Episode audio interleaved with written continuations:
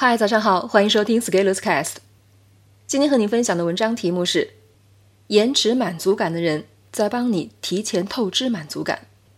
今天看了一篇 GQ 的文章，一个粉丝两百万的抖音账号，从走红到消失只用了一百八十天。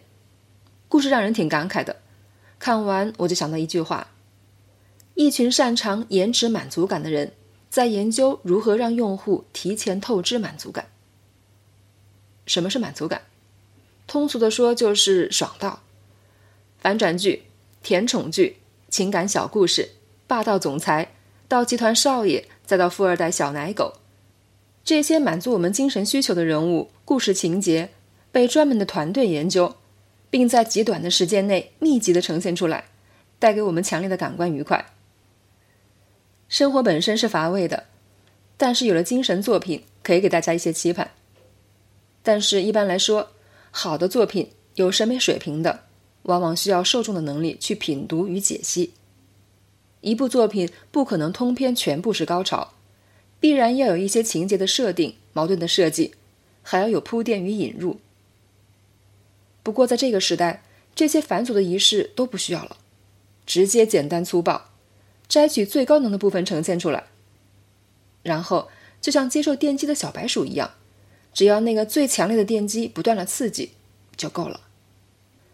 但是人的大脑本身会有保护机制，如果你长时间接受大剂量的刺激，大脑会为了保护自我而不再产生同样强度的刺激反应。于是，一个风格一会儿就看腻味了，又要找更猛烈的刺激。所以看短视频会有一个不良反应，就是看得多了以后，感觉淡然无味，精神空虚。以及更多的焦虑，这就像吃饭的时候来两片榨菜可以开胃，但是把榨菜当主食能不齁吗？不过从目前看来，普通人并没有机会斗得过那些专门制造短视频的人，因为有非常专业的选手在内容生产侧制造出短视频，精准的打中我们精神上的弱点，让我们上瘾，让我们沉迷，进而提前透支满足感。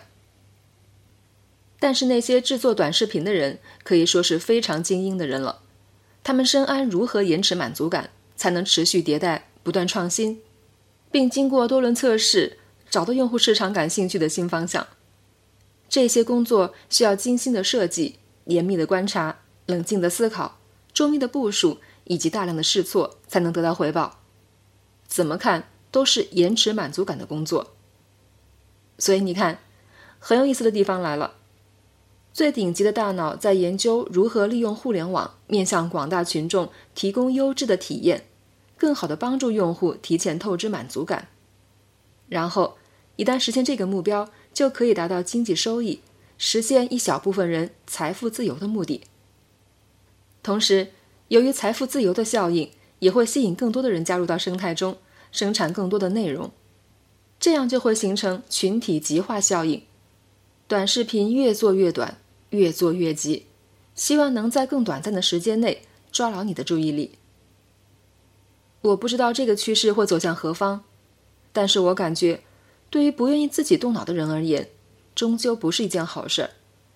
这也是为什么我一直要摁着自己社群的人持续行动、写作业。这就是精神健身，就是健脑。这样即使赚不到钱，也能先保护好自己，不亏钱。信息时代。你不把自己的头脑武装好，就会有其他人把自己武装好以后再来抢你的地盘。本文发表于二零二零年八月十一日，公众号持续力。如果你喜欢这篇文章，欢迎搜索关注公众号持续力，也可以添加作者微信 f scalers 一起交流。咱们明天见。